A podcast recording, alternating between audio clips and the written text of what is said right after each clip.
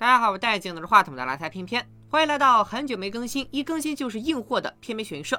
影视界最会做梦的导演是谁？是把张柏芝当风筝放的陈凯歌，还是把高概念玩明白的《流浪密码》诺兰，又或是没句对白都能拿去申遗的姜文？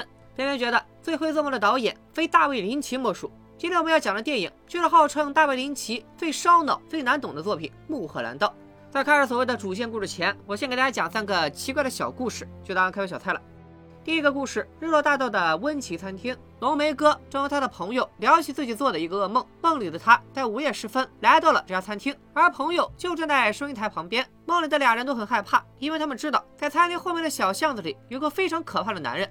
为了消除自己的恐惧，浓眉哥特意叫上朋友来到餐厅，看看那个可怕的男人是不是真的存在。朋友想，那就去看看呗，随后起身结账。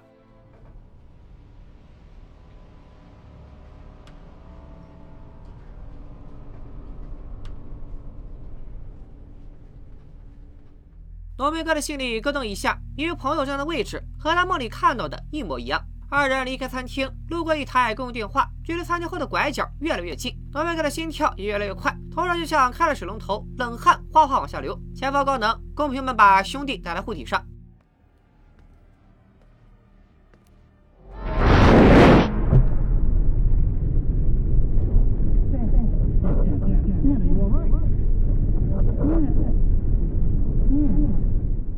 黄明哥一句“卧槽”如鲠在喉，居然就这么活活吓死了。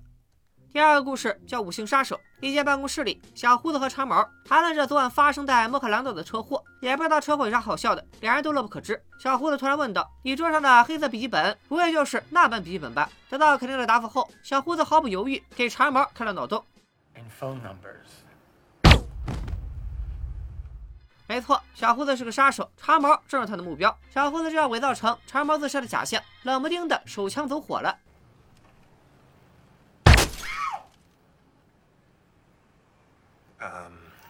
子弹穿过墙壁，射中了隔壁的胖阿姨，场面一度十分尴尬。小胡子只好去隔壁灭口，却高估了自己的战斗力。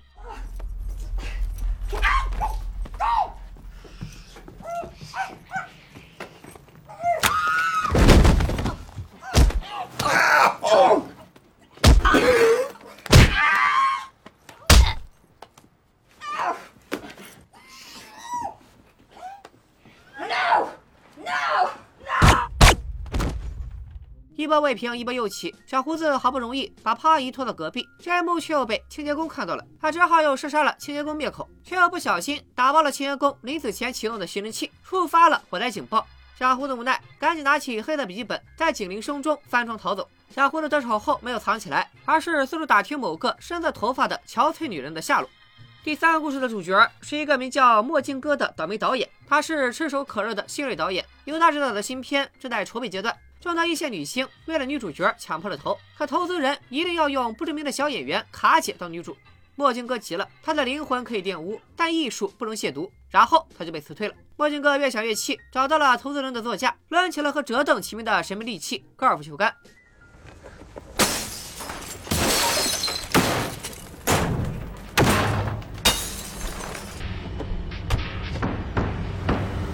现在的墨镜哥只想回家搂着老婆好好睡一觉，然而回到家走进卧室这一看，Now you've done it. Just forget you ever saw it. It's better that way. What the hell are you even doing here? 吓一跳，原来是偷情啊！还以为走错门了呢。墨镜哥翻出老婆的首饰盒，去仓库拿起乳胶漆就往里倒，和追来的老婆扭打在一起。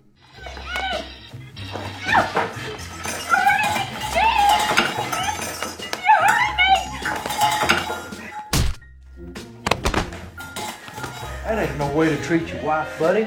I don't care what she's done. 短短一个小时，墨镜哥经历了失业、被老婆戴绿帽，还被第三者揍了一顿。顿感生活的大洛和大大洛真是太不讲道理了，便开车离开了自己家。墨镜哥刚走不久，就有一个壮汉来家里，找他回去拍戏，受到了墨镜哥的老婆和猛男第三者的热情款待。Get out of here!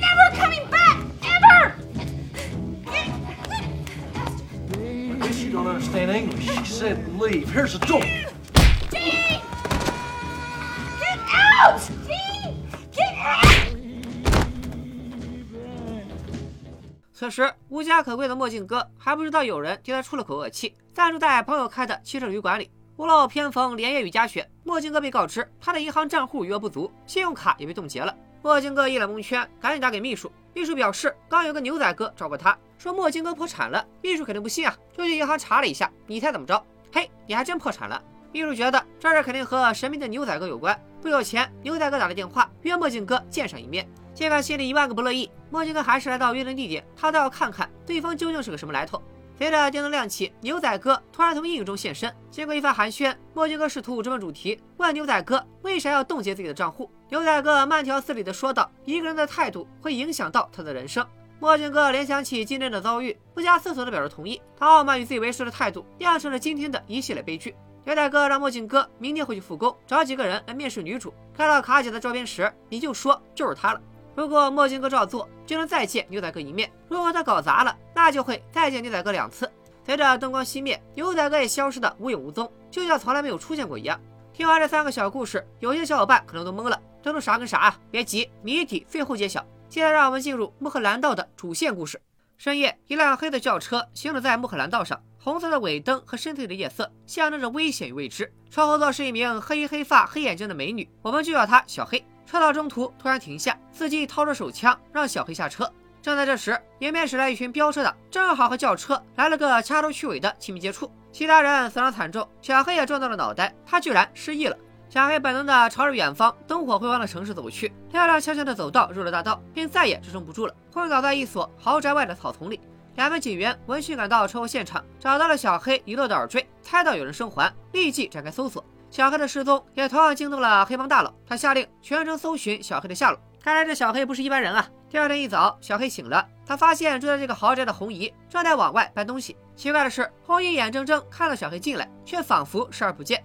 花开两朵，各表一枝。我们的女主小白终于登场了，她独自来到洛杉矶，打算去好莱坞逐梦演艺圈。小白和同行的旅客一对老夫老妻道别，去往姨妈红姨家暂住。可刚和小白分别，这老两口子就变得十分诡异。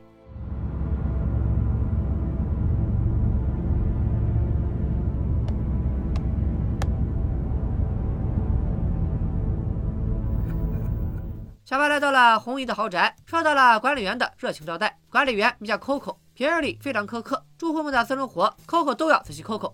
小白在屋里闲逛，正好撞见小黑在洗澡，顿时心下狂喜，毕竟是亲姨妈，不光留了房子，还留了妹子。小黑车祸失忆，根本记不起自己叫啥，便根据海报上的电影明星随便胡诌了个名字。双方进行了一番自我介绍。小黑因为车祸伤到了脑子，不一会儿就沉沉睡去。小白在给红姨打电话报平安。红姨曾经也是影视圈的一朵小花，如今年纪虽然大了，但人脉也广，为小白安排了一场试镜，催促他抓紧时间背台词。但小白很淡定，他笃信自己终将成为电影明星。这份淡定很快荡然无存，因为小白从电话里得知，红姨根本就不认识小黑。一听家里来了陌生人，红姨让小白赶快报警。可面对哭得梨花带雨的小黑，小白又怎么下得去手？他突然想起小黑的随身皮包，里头可能有身份证吧？可打开皮包一看，俩人都愣住了。小皮包里满满当当塞的全是一沓一沓的钞票，还有一把蓝色的钥匙。看到这里，你肯定会猜，小黑一定是黑帮大佬的情妇，这是带着大佬的钱和宝贝逃了出来。别着急，咱们接着往下看。小黑不知道这笔钱是哪来的，更不知道他为啥要带着这笔巨款，只依稀记得车祸发生在穆克兰道。二人商议决定，先把那笔钱藏在壁橱里，当务之急是帮小黑恢复记忆。俗话说，有困难找警察。黑白二人来到了附近的餐厅，用公用电话向洛杉矶警局打听昨晚穆赫兰道车祸的消息。幸运的小伙伴肯定发现了，他们去了餐厅，这是第一个之前故事里浓眉哥被吓死的那家。小白从警察口中得知，昨晚穆赫兰道上果然发生了车祸，但警察对详细信息守口如瓶，报纸上也没有相关报道。眼看线索即将中断，小白看着女服务生的胸牌，终于回忆起了一个名字——戴安·塞尔温。小黑以为自己就是戴安，便赶紧翻找起电话黄页。可能有些年轻的小伙伴没见过，也不知道啥是黄页。黄页最早出现于1886年，美国威斯康星州，由黄色纸张印制而成，因而被称为黄页。可以粗暴地理解为记载着地区内所有人的联系方式、家庭住址等信息的巨型号码簿。可小黑通过黄页上的号码打过去，答录机里却传来了陌生的声音。小白劝小黑别灰心，既然他能想起戴安这个名字，就说明这个叫戴安的女人肯定和小黑关系匪浅。黄页上有戴安的家庭住址，只要找到戴安，或许就能揭开小黑神秘的过去。但小黑却非常抗拒，心里有一种不祥的预感。正在这时，门外响起了敲门声，这么晚了会是谁呢？小白壮着胆子打开房门，只见门外站着一位身披斗篷的老嫂子，说自己找红姨有要事相商。听了小白是红姨的外甥女儿，暂住在他家里，老嫂子的情绪突然激动了起来，不断念叨着这屋里有人要出事了。好在管理员 Coco 及时出现打圆场，原来这位老嫂子也是公寓的房客，平日里就神神叨叨，希望小白别在意。但屋里的小黑再次露出了惊恐的神情。小白为了转移小黑的注意力，便请他帮忙对台词。小白和小黑的演技呈现出鲜明的对比，小黑只是对着他们棒读，都忙得手忙脚乱；小白的台词滚瓜烂熟，情绪也句句张力，显然做好了充分的准备。Now, if I tell what happened, they'll arrest you and put you in jail. So get out of here before. Before what? Before I kill you. Then they'd put you in jail. then I cry, cry, cry, and then I say with big emotion, I hate you! I hate us both! 是戏当天早晨，Coco 突然登门，他受红衣委托要查清家里都住了什么人。小白试图用谎言蒙混过关，却被 Coco 轻易揭穿。他警告小白早点解决麻烦，以免横生事端。但小白实在无法放任无依无靠的小黑不管，他叮嘱小黑留在此地，不要走动，自己去就回。等他回来，他们就一起去找戴安。说完，便前往事件现场。事件现场和小白想象中的大相径庭，从制片人、导演到演员，所有人都非常的友善，仿佛小白不是来试镜的，而是来参加家族聚会的最受宠的小女儿。开始试镜之前，导演给小白一句忠告：The two of them with themselves. So don't play it for real until it gets real. Okay. 和小白演对手戏的男演员，他的态度略显轻浮，却在这里接住时处处留有余地，显然是个老江湖了。反倒是小白非常入戏，一把抓住男演员的手就往自己屁股上按。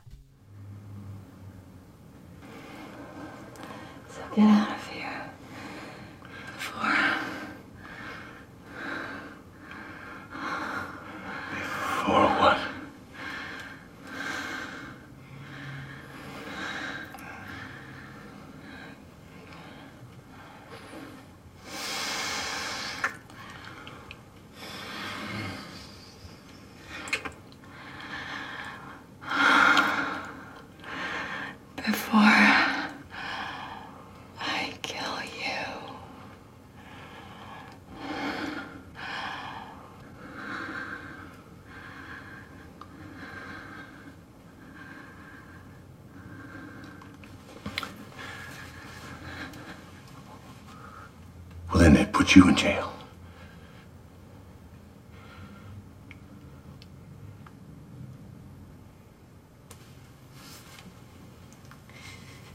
I hate you. I hate us both. 小白大战的表演，居然在之前和小黑对戏的基础上，又多演出了好几个层次。请大家把专业打在公屏上。小白出色的演技、对角色的深刻理解和收放自如的情绪，硬生生把一部烂片演成了神作，获得在场所有人的一致好评。选角导演攥住小白的胳膊就不肯撒手，要拉他去隔壁组试戏。那个导演堪称不是处的天才，比刚刚那老头强多了。没想到那位天才导演正是第三个故事中工作丢了、老婆跑了、账户被冻结了的倒霉蛋墨镜哥。昨晚告别牛仔哥以后，墨镜哥顺从的回到剧组，装模作样的试了几个一线女星，终于轮到了卡姐。卡姐的歌喉那是真没得说，但演技四舍五入可以归零，就像个无情的人形点唱机。可墨镜哥想起了牛仔哥的忠告，想起自己一团糟的生活，最终还是咬咬牙敲定了卡姐。Excellent choice. 墨镜哥转头看见了人群中的小白，小白也盯着墨镜哥，两人隔空对视，相顾无言，却又似乎有千言万语。小白突然扭头就走，墨镜哥的眼神尽是挽留。可牛仔哥的任务容不得他擅离职守。小白回到家里，和身穿红裙的小黑一起去找戴安。戴安家对面停着一辆黑色轿车，车里有两名戴着墨镜的男人，似乎在监视戴安的居所。小白和小黑躲开两人，悄悄潜入公寓。可还没摸到戴安家门口，就又遭遇了一名墨镜男。看打扮和门口那俩是一伙的，这下连小白都开始害怕了。好在很快，墨镜男就拎着黑色皮箱护送一名金发女子离开，原来是虚惊一场。那些墨镜男只是金发女子的保镖。穿过迷宫般的小道，小黑心中闪过一丝警兆。可小白不顾劝阻，还是敲响了戴安的十二号房门。门里走出一位陌生的女人，她说戴安和自己换了房，搬去了对面的十七号，而且这几天不在家。小白还不死心，又敲响了十七号的大门。见许久没人回应，小白又在小黑的帮助下翻窗进屋，从里面打开大门。屋里散发着难以忍受的恶臭。他们壮着胆子推开了卧室的门，见到了此生无法忘怀的恐怖一幕。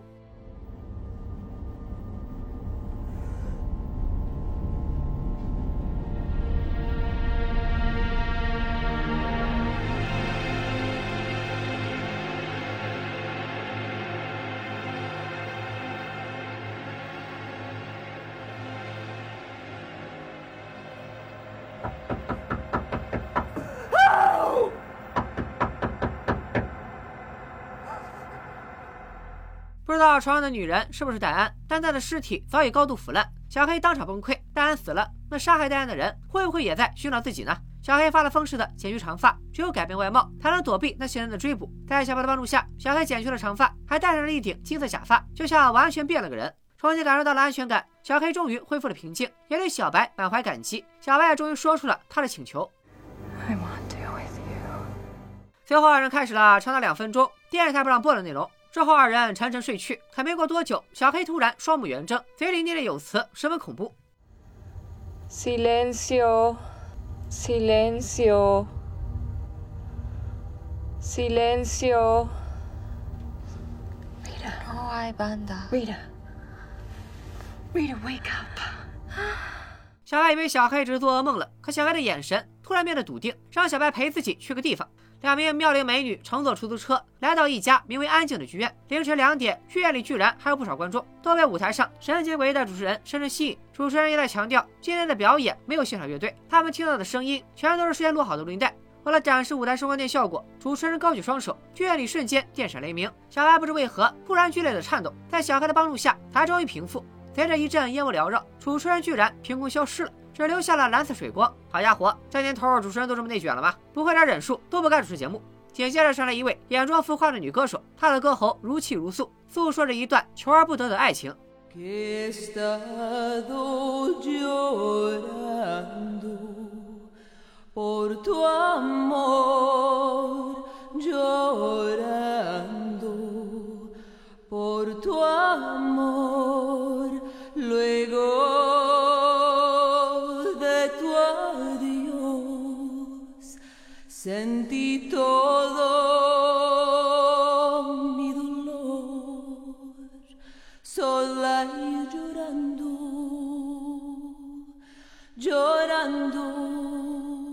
小白红了眼眶，小黑更是流下了热泪，二人抱头痛哭。没想到他俩还没咋地，歌手可能是感觉气氛到了，突然昏倒在了舞台上，被工作人员抬走了。但歌声却并未停息，看来这也是事先录好的。这时，小白打开提包，从里面取出一个蓝色盒子，钥匙孔刚好能和小黑那把蓝色钥匙匹配。这个盒子为啥会出现在包里？里头到底装着什么呢？只见小白和小黑回到家里，小黑取出了藏在衣柜里的包，可就在他回头的一瞬间，原本紧跟在身后的小白却突然消失了，只留下那个蓝色盒子。小黑唤着小白的名字，却没有任何回应。他稍作犹豫，最终还是在好奇心的驱使下，拿出钥匙打开了蓝色盒子，里面是深不见底的幽邃黑暗，仿佛要将一切都吸入其中。紧接着，盒子坠地，小黑也消失了。然后红衣突然出现，他似乎听到了卧室里有动静，见屋里空无一人，床铺平整，丝毫没有人睡过的痕迹，便转身离开。花开两朵，各表一枝。一阵恍惚，我们来到了戴安的家里。诡异的一幕出现了，只见戴安的尸体又变得鲜活。威胁导演墨镜哥的牛仔哥突然出现在卧室。Hey, pretty girl. Time to wake up. 一阵急促的敲门声将熟睡中的女孩叫醒。这人不是戴安，而是小白。尽管背影和睡姿一致，但戴安穿着黑色睡衣，而小白的睡衣则是浅色。小白不复先前的清纯靓丽，他的头发蓬乱，形容枯槁。小白为啥会睡在戴安的房间里？又为啥变了副模样？谜底马上揭晓。敲门的是和戴安换房的女邻居，可这个女邻居却跟小白叫戴安。女邻居来拿她落下的东西，可以看见茶几上有一把蓝色钥匙。女邻居临走前告诉小白，那两个警察又来找过他，让他多留个心眼。女邻居走后，小白望向了窗外，一回头居然看到了浓妆艳抹的小黑，但小白却称呼她为卡姐。下一个瞬间，小黑也消失了，原来是小白思念过度产生了幻觉。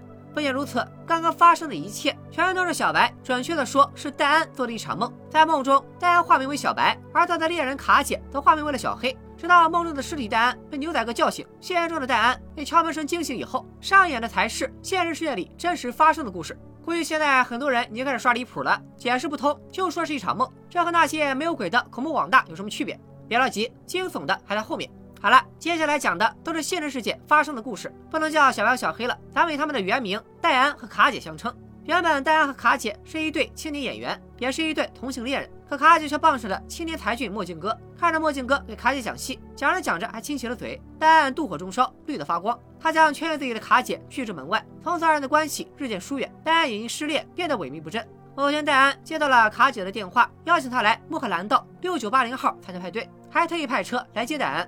可车到半途突然停下了，司机让戴安下车迎接惊喜。树林中走出一位黑衣美女，正是戴安日思夜想的卡姐。她带着戴安抄近道，来到了派对现场。戴安也见到了墨镜哥和他的妈妈 Coco。原来在现实中，她不是什么公寓管理员，而是导演墨镜哥的妈妈。在派对上，戴安向众人分享自己的经历。他来自加拿大一座小镇，姨妈去世后，戴安带着部分遗产来到好莱坞逐梦演艺圈。在试戏的时候结识了卡姐，两人性格相投，成为了好友。相比于无人问津的戴安，卡姐算得上炙手可热的大明星。她被导演看中，靠一部戏一炮而红。在卡姐的帮助下，戴安也得到了一些小角色。戴安这边惨兮兮，可卡姐却忙着和墨镜哥谈笑风生，还和另一个女人接吻。大家可以发现，这个女人和前面梦中的卡姐一模一样。具体为啥，咱们最后再分析。总之，大家现在才明白，自己说不定连小三都算不上，很可能只是小三小五。他内心的妒火再度熊熊燃烧，甚至忍不住流泪。倒是 Coco 一直从旁安慰着他。万万没想到，墨镜哥居然在这个节骨眼上宣布了和卡姐的婚讯。Camila and I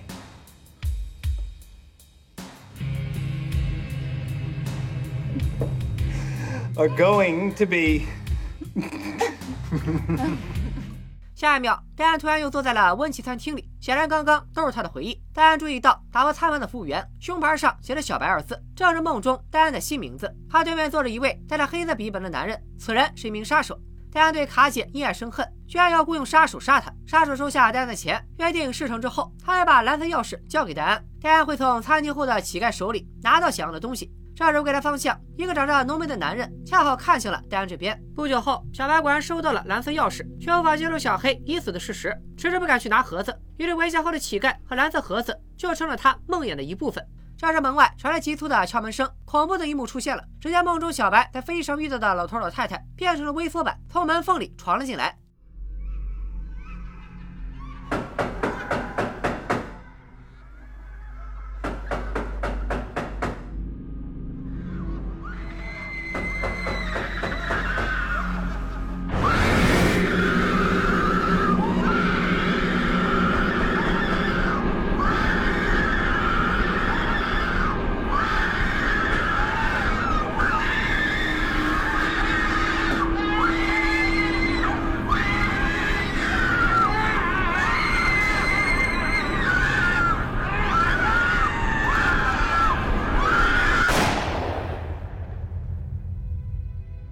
繁华夜景中，泰德的剪影再次出现。不过这次陪伴在小白身边的人不再是老两口，而是戴着金色假发的小黑。穆赫兰德的故事也就此落下帷幕。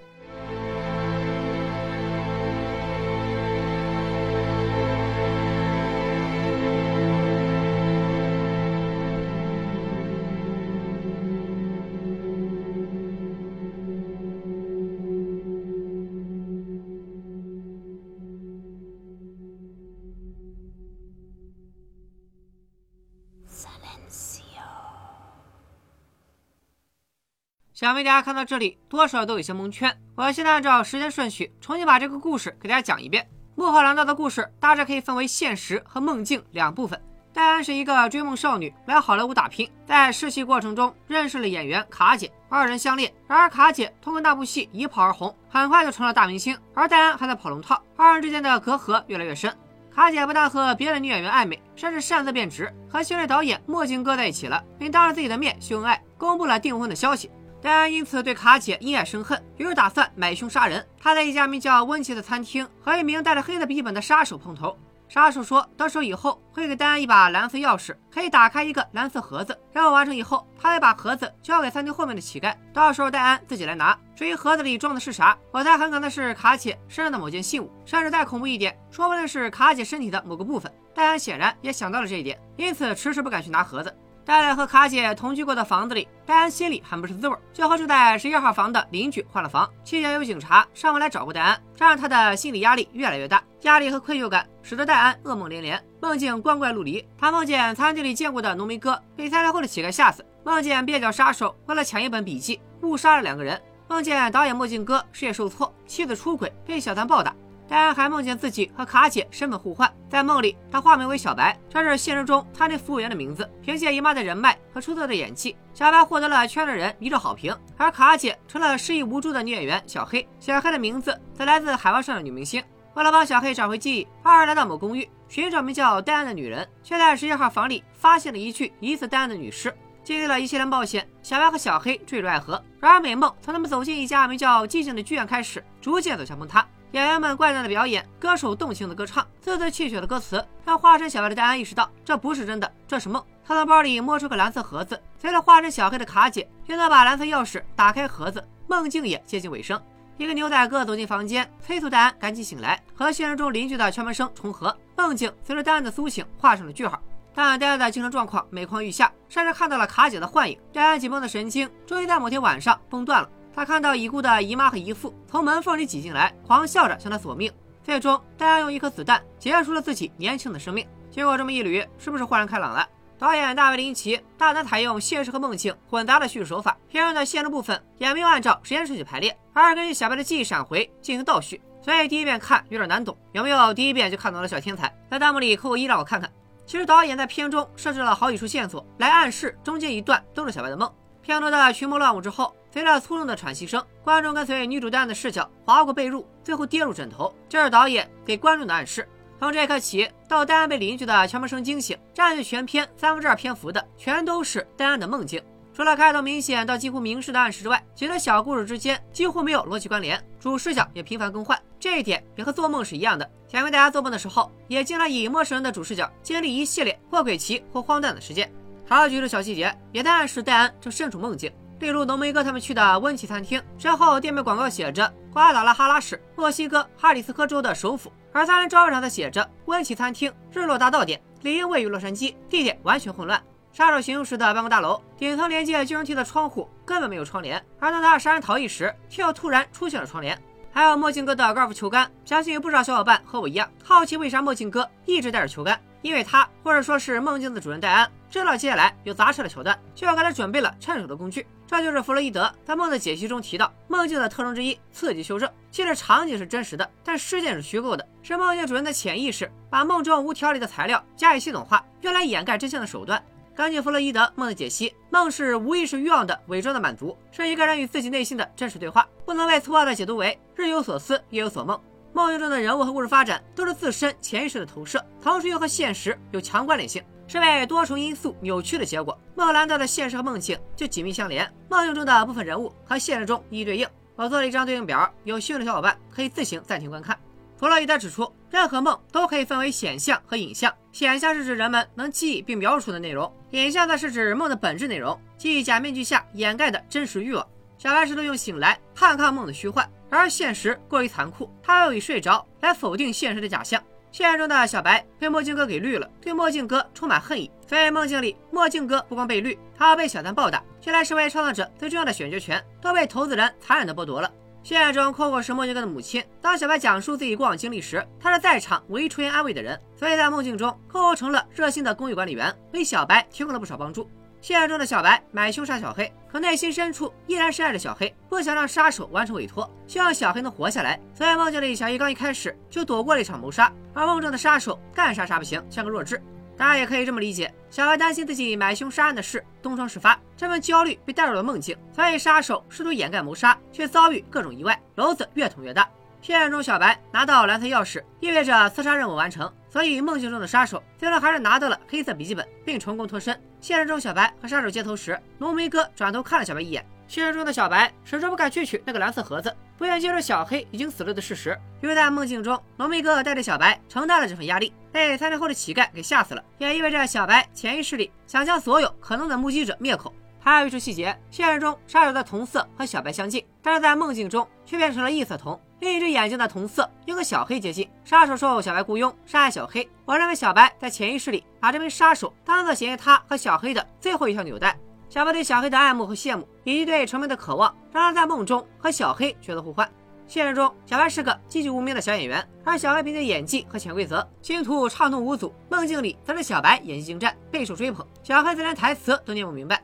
但小白内心的纯良本性，或者是性取向，让他排斥靠潜规则上位的行为，所以梦中被内定的女主角化成了一个和现实中的小黑同名的金发妹子。大家是不是觉得这妹子看着眼熟？没错，正是恐怖游轮的女主角。对这部上脑片有兴趣的小伙伴，可以去我的主页搜一下解说，保证看完会有新的收获。即便是在梦里，小白也对自己的演技不够自信，因为实际现场所有人都被他的演技所折服，唯独那个导演反应始终慢半拍，对小白的演技不置可否。他在小白表演前说的那句话也颇有深意。The two of them, with themselves. So don't play it for real until it gets real. 苏是在暗示小白，这里是梦，赶紧醒来。现实中，小黑离小白而去，不光要嫁给墨镜哥，甚至疑似有了新的同性恋人。梦境里，小黑反而极度依赖小白。细心的观众可能发现了，梦境中的小黑没有和小白之外的任何人说过话。对于他们的身份互换，导演也给出了不止一次提示。小白受邀参加派对，和小黑遭遇车祸，乘坐的是同一辆车，车牌号都是 CAT 幺二三。他们在车里也说了同一句台词 What What are you doing? We don't stop here. 小黑带着小白走捷径到墨镜哥的家。梦境中的小黑穿过树丛，抵达住宅区。他们走的也是同一条路。小白在梦中试戏的电影，正是现实中小白认识小黑时试戏的那部电影。这部电影同时也是小黑演艺道路的转折点。通过这部电影的精彩表现，小黑才得以一炮而红，攀上了新锐导演墨镜哥。On the Sylvia North story. Oh, Camilla's great in that.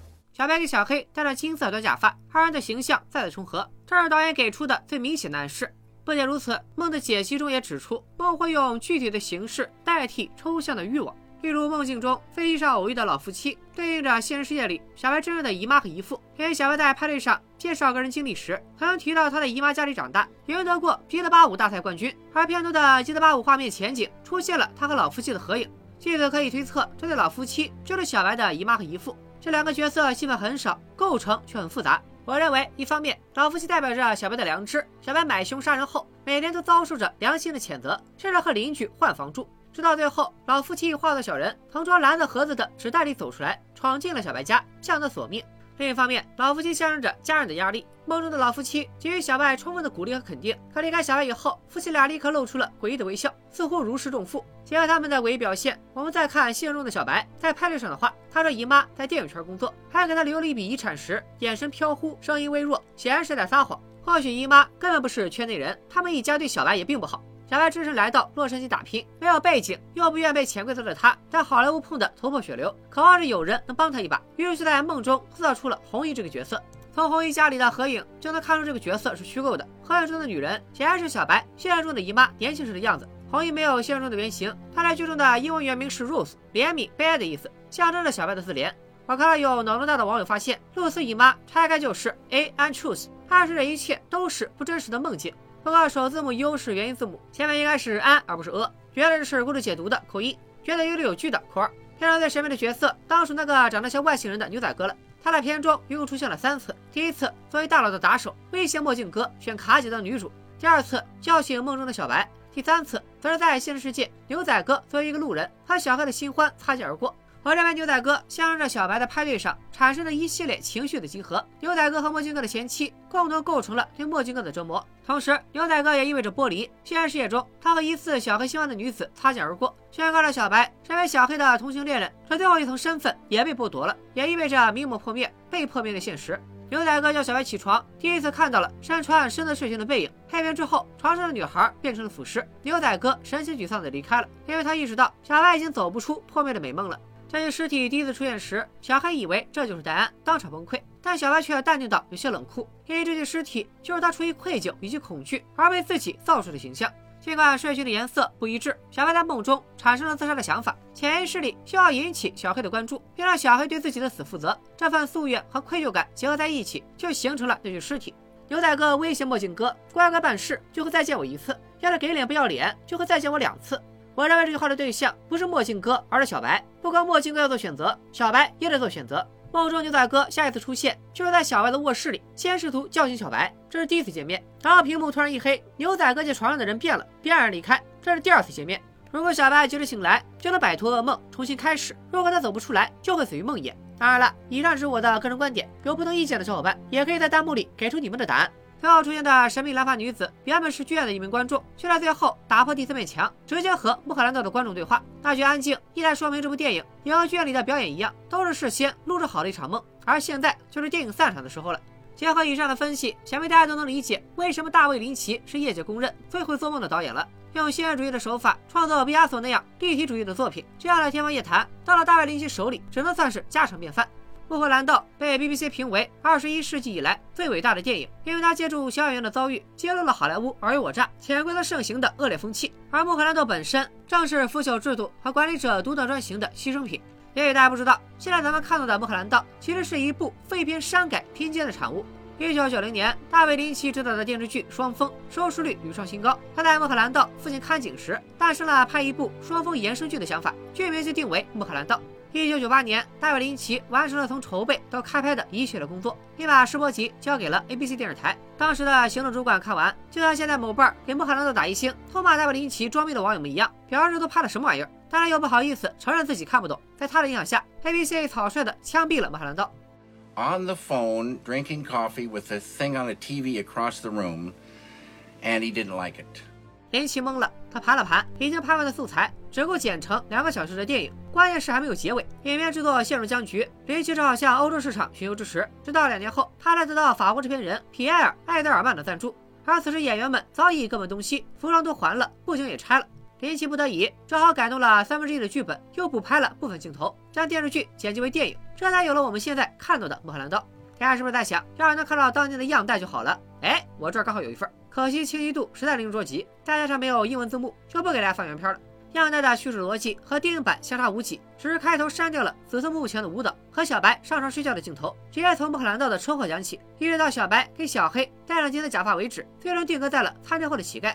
样带增加了警方的戏份，还为排队上坐在小白身边一直跟他搭腔的老哥单独安排了一场戏。我大胆猜测，按照大卫林奇原本的构想，警方那边会分出一条支线，现实和梦境的来回切换也将更加频繁。这要是拍出来，说不定就是超越双峰的神作。这部起死回生的《莫兰道》就这样获得了全新的面貌，也算因祸得福。它的叙事手法很独特，情节看似颠三倒四，加了雨声之后，你就会发现叙事逻辑非常平滑和连贯。大卫林奇的影片一直以华丽、阴郁、诡异，夹带着黑色幽默的风格，在影坛独树一帜。他的作品往往晦涩难懂，风格又过于荒诞诡奇。用一句俏皮话来说，大卫林奇的艺术对于现在的观众来说还太早了。所谓的林奇主义是日常生活中的离奇和诡异，表面上波澜不惊，实则暗潮汹涌。在他的电影里，即便是最熟悉的事物，也会变得陌生。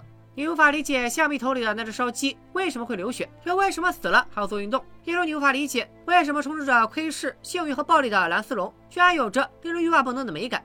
无论是穆赫兰道和妖冶荒踪里鬼气森森的洛杉矶都市，还是蓝丝绒和双峰里的迪亚小镇，大卫林奇镜头下的场景总是透着一股和现实疏离的朦胧美。想要短短三言两语把传奇导演大卫林奇说明白，那纯属做梦。我要挑我们最容易懂，也最能直接感受到的一点聊吧，那就是恐怖感。《穆赫兰道》不是一部恐怖片，但很多人都被围墙后的乞丐吓得夜不能寐。乍一看，那就是个普通的 jump scare。他那转角突然出现的乞丐也没那么可怕，他的面目除了肮脏、笑容有些诡异之外，比其他大部分恐怖片的鬼怪甚至算得上眉清目秀。一般恐怖片里的 jump scare 都会由构建、转变和惊吓组成。先将角色置身于危险的境地，危机看似解除了，这时惊讶感突然袭来，吓我们一个措手不及。但这场戏里充满了反常。首先，事件发生在白天的餐厅里，顾客络绎不绝，人声鼎沸。其次是浓眉哥和朋友，这是两个完全陌生的角色，观众很难代入。最后没有转变环节，原来朋友站在浓眉哥梦中的位置，观众们就知道惊吓即将出现，甚至早就被告知了惊吓的地点和时间。过曝和柔光营造着不真实感，浓眉哥和朋友的对话也存在不协调的停顿，然后是林奇塑造恐怖感的秘诀之一。某处画面底噪让两个人的对话完全脱离环境，这一切都让这家餐厅和浓眉哥口中的梦境重合。随着他离围墙越来越近，观众仿佛能看到他的处境和梦境重合。咔嚓，乞丐出现，大一惊一乍的音效很快就被低频噪音淹没，构成了一场完美的惊吓。顺带一提，饰演乞丐的演员后来在温子仁监制的恐怖片《修女》中饰演吓人的修女，老一惊一乍了。正如大卫林奇塑造的梦境一般。当试着解读大卫林奇的作品时，我们不得不频繁地使用“大概”“也许”“应该”之类的词汇。他的作品总是模糊现实与非现实的界限，没人知道在大卫林奇抽象化的表达背后究竟有着什么深意。他从未公开阐释过作品的内核，总用信手拈来一些抽象的语句来敷衍穷追不舍的媒体。用他的话来说，或许电影就和生活一样，未必要有什么特定的含义。疫情期间，在家憋了难受的大卫林奇突发奇想，经营起了自己的账号。别的大师要么是分享经验，要么跟他上课，而大卫林奇干啥呢？播天气预报。Good morning. It's August 15, 2021, and it's a Sunday. 这还不是最奇怪的，大卫林奇搞了一个瓶子，往里塞一堆标着数字的乒乓球，每天直播今天的数字。Today's number is seven. 正如当年他牵了一头奶牛，为自己的电影《魅路帝国》做宣传一样，我们完全无法理解他的想法，更无从理解他从不取悦观众的影视作品。正如林奇本人所说，观众就不该去解读，更不该像我这样做成视频层层解析。他认为电影和音乐是一样的，很难说出一首歌好在哪，可就是特别喜欢。大卫林奇的电影就像是甜甜圈，只要吃进嘴里，才能品味出它的美味。那么林奇主义就是甜甜圈中间的窟窿。大卫林奇希望观众多关注作品本身，别整天没事瞎琢磨那洞有多大多圆。本期编剧形式电作品《穆赫兰道》，创意指数九点零，我反正没见过谁拍做梦拍的这么想做梦。逻辑指数八点零，一旦接受了这个设定，逻辑一下就全通了。悬念指数八点零，说句实话，全片最大的悬念是去哪找位删减版。反转指数八点五，全靠观众自己脑补。烧脑指数九点零，诺兰的击碎片我一遍就看懂了，这电影起码得看三遍，烧脑程度不输信条。豆瓣评分八点四分，IMDB 评分七点九分，对面给出的悬疑精湛值八点八分，必看神作。除了《梦幻蓝道》之外，大家还有哪些想看又看不懂的悬疑片？欢迎在弹幕评论区告诉我，一定给你们安排上。今天就说这里吧，拜了个拜。